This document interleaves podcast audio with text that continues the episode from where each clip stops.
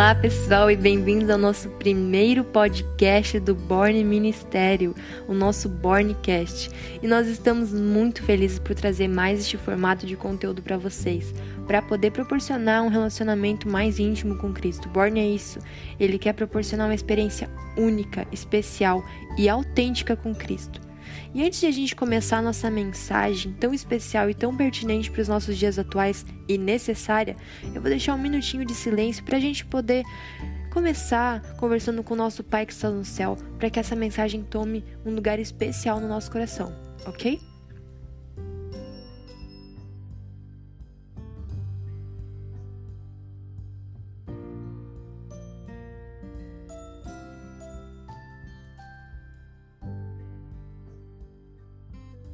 Eu espero que vocês tenham conseguido se conectar melhor com Cristo, esquecer todas as coisas que nos preocupam, que desviam os nossos pensamentos, porque a mensagem que nós temos hoje é poderosa. Hoje nós vamos falar sobre a habilidade do século XXI, a inteligência emocional. Mas mais especificamente, nós vamos falar sobre a inteligência emocional cristã. Essa habilidade ela está totalmente relacionada com a vida cristã. Se você nunca ouviu falar sobre isso, sobre esse termo inteligência emocional, hoje nós vamos descobrir junto. Eu trouxe essa mensagem muito especial para nós podermos crescer em Cristo, crescer através de Cristo.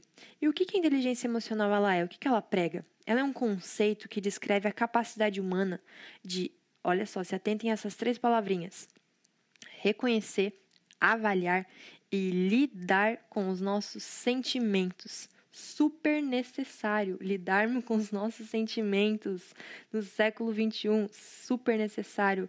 Isso daqui é um tesouro. E ela estuda o nosso cérebro de duas maneiras: da forma racional e da forma emocional. Quando a gente está naquela batalha, quando a gente está é, naquela situação que nós somos jogados contra a parede, que é exigida uma resposta rápida de nós, nessa batalha da mente, o nosso cérebro emocional ele sempre vai vencer. E se você não tiver as ferramentas mentais certas, essa batalha você não vai conseguir ganhar. E qual é a, é a principal ferramenta? Qual que é essa principal ferramenta mental? É o autoconhecimento. Mas atenção que esse autoconhecimento ele é um autoconhecimento diferente daquilo que a gente está acostumado a escutar por aí. Não é um autoconhecimento onde você vai olhar para você mesmo, vai ser um, um olhar introspectivo, um olhar de que a gente está acostumado a verificar aí que o mundo prega, de você analisar seu, as suas atitudes, os seus pensamentos, a sua maneira de ser. Você, você, você. Não é esse autoconhecimento. Esse autoconhecimento é um autoconhecimento construído ao lado de Cristo. É um autoconhecimento que você ora, você pede, você suplica a Deus para que te dê.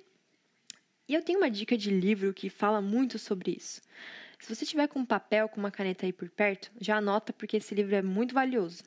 O nome do livro é O Impostor que Vive em Mim, do autor Brennan Manning. E ele fala que nós temos duas pessoas dentro de nós. Temos dois seres. Nós temos o nosso cristão, nosso aquela pessoa que tenta fazer as coisas, e nós temos o impostor, que ele é responsável por colocar pensamentos como Será que você está fazendo isso por amor ou porque você tem medo? Será que você está fazendo isso porque você quer ou por uma obrigação? Ele é responsável por boicotar o nosso cristão verdadeiro, o nosso cristão autêntico que quer seguir a Cristo de forma mais é, natural possível. E essa é a principal luta que Satanás coloca na nossa mente, essa luta mental. Ele tenta embriagar os nossos pensamentos. O pecado é a embriaguez. E ele tenta embriagar nossos pensamentos através de distrações, de lutas mentais que nós colocamos. E ele faz isso de maneiras, muitas maneiras. Ele consegue mexer com o nosso emocional através de música, através de entretenimento, de comida, de várias formas. E claro, a gente sabe que tudo isso é muito perigoso e nós não, às vezes não nem notamos como consegue mexer com o nosso emocional, mas ele consegue. E a vida cristã que Deus almeja, almeja para nós é totalmente diferente disso. Deus é um Deus racional. Deus é o Deus da razão. Ele quer que nós pensamos, que nós sabamos aquilo que nós estamos fazendo. E Satanás faz com que nós nos autossabotemos a todo instante. Paulo já falava sobre isso, né? A famosa frase de Paulo, já aposto que você já sabe do que, que eu estou falando. É aquilo que a gente não quer fazer, a gente faz com uma facilidade, mas aquilo que a gente quer fazer, a gente não consegue, a gente tem dificuldade. Mas ok, como é que a gente vai gerar essa mudança que ela é essencial? Para a gente poder mudar, para a gente poder gerar essa mudança essencial na nossa mente, nós precisamos aumentar o nível de consciência. E como que a gente faz isso? De maneira pessoal e social. Pessoal, porque nós somos um com nós mesmos, e social, porque nós somos vários. Em vários grupos, em determinadas é, situações, nós somos vários, nós nos apresentamos de várias formas. E a inteligência emocional se constrói a partir da nossa relação de nós com nós mesmos e de nós com os fatores externos, as pessoas que nos rodeiam, os ambientes que estamos inseridos e a relação que essas pessoas têm com a nossa casa espiritual. Então, é um fator de nós para com o externo e do externo para com o nós. E o que é a nossa casa espiritual? Em Mateus 7, 24 27 fala: é um segredo que, para nós mantermos a nossa casa espiritual firme, nós temos que estar alicerçados na rocha. Não é mesmo? A nossa casa espiritual precisa estar alicerçada em algo fixo. No Desejário de Todas as Nações, no capítulo Achamos o Messias, aonde eles estavam procurando Jesus, Natanael, quando ele reconhece Jesus como Messias, depois que ele reconhece Jesus como Messias, ele passou a afirmar todos os seus alicerces de convicção.